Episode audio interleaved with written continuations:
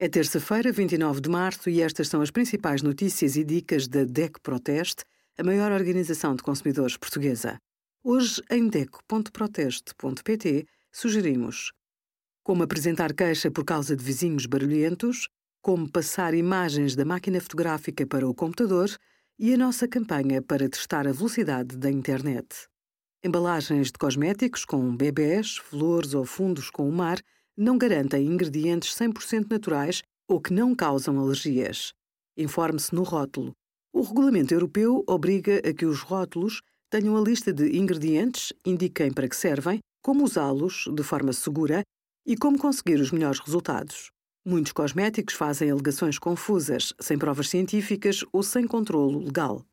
Vegan, por exemplo, significa isento de ingredientes de origem animal ou oriundo de animais, mas não implica que todos os ingredientes sejam naturais. Produtos sem parabenos podem incluir outro tipo de conservantes. Dermatologicamente testado significa que o produto foi submetido a testes na pele. Mas, como não existe um método de base reconhecido e obrigatório, acaba por não ter valor.